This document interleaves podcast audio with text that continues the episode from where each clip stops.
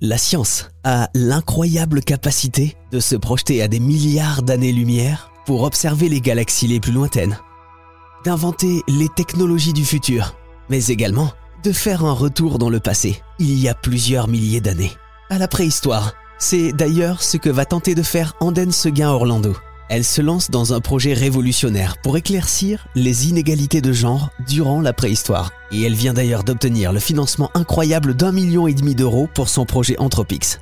Les hommes et les femmes étaient-ils égaux à cette époque? Telle est la complexe question à laquelle elle va essayer de répondre. Alors, je suis euh, maîtresse de conférence à l'université Paul Sabatier. Donc, maîtresse de conférence, c'est ce qu'on appelle communément enseignante-chercheuse. Donc, la moitié de, de, mon temps, en fait, je le passe à enseigner à l'université. Et euh, l'autre moitié, je euh, fais de la recherche euh, au Centre d'anthropobiologie et de génomique de Toulouse. Alors, qu'est-ce que vous recherchez exactement? Alors, l'outil que j'utilise, c'est la paléogénomique. C'est-à-dire que, en fait, je, je, travaille sur des restes archéologiques, donc essentiellement des ossements ou des dents de personnes qui sont décédées il y a plusieurs milliers d'années.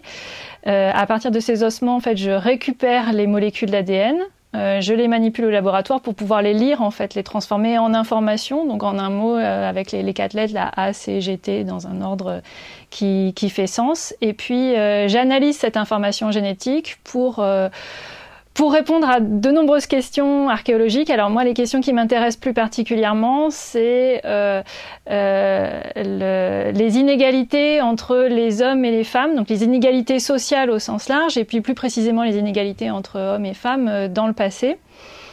Euh, quelles étaient ces inégalités? Est-ce qu'elles se sont euh, accentuées suite à différentes euh, transitions culturelles, archéologiques? Voilà, c'est essentiellement ça mes, mes questions. D'accord, parce qu'il y avait déjà à cette époque-là des inégalités? Alors il y a des inégalités sociales dans le passé, ça c'est sûr. C'est déjà étudié par différents outils. Alors le souci c'est que étudier les inégalités et d'autant plus les inégalités de genre, déjà dans les populations actuelles en fait, aujourd'hui c'est déjà très compliqué parce que le genre c'est pas forcément quelque chose qui est directement c'est plus l'expression d'une norme sociale. Donc déjà pour les populations actuelles, c'est compliqué à appréhender. Dans le passé, c'est encore plus compliqué parce qu'on n'a pas euh, de, de, récit direct des gens, on n'a que des traces parcellaires en fait de leur vie.